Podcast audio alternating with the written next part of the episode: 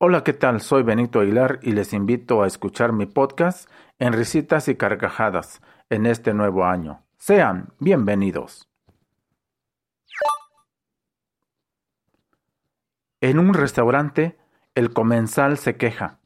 Ya pasó media hora desde que pedí una botella de vino de la casa y no me la traen.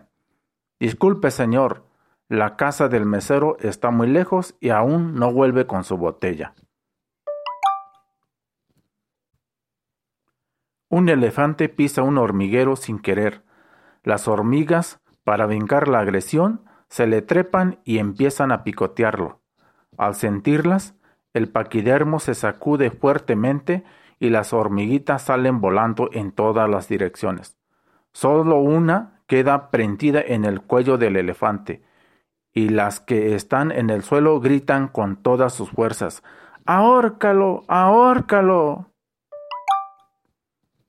Un señor elogia el reloj de su amigo. Está increíble tu reloj. ¿Qué marca? La hora.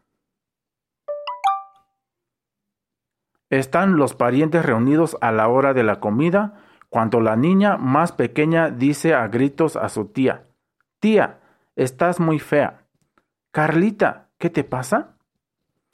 En este momento te disculpas con tu tía y le dices que lo sientes mucho exige su mamá.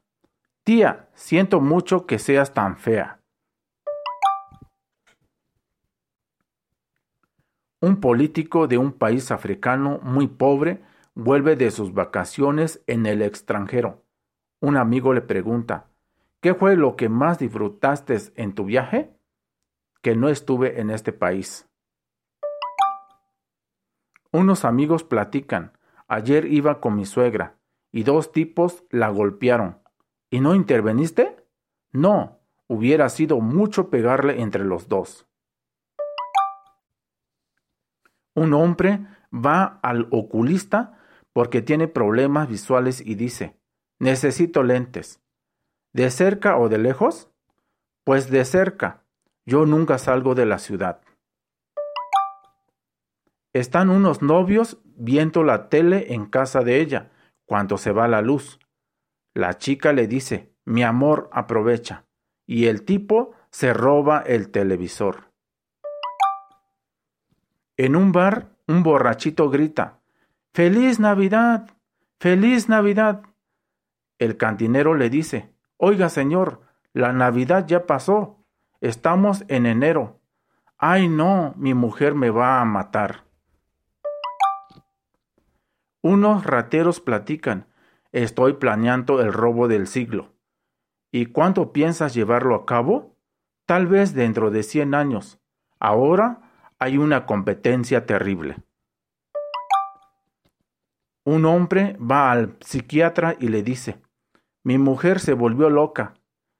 Quiere lavar el coche todos los días. ¿Y por qué está loca? Es que lo quiere lavar en la tina.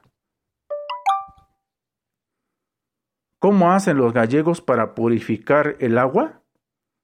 Pues fácil, la tiran desde el tercer piso para que se muera de golpe todos los microbios.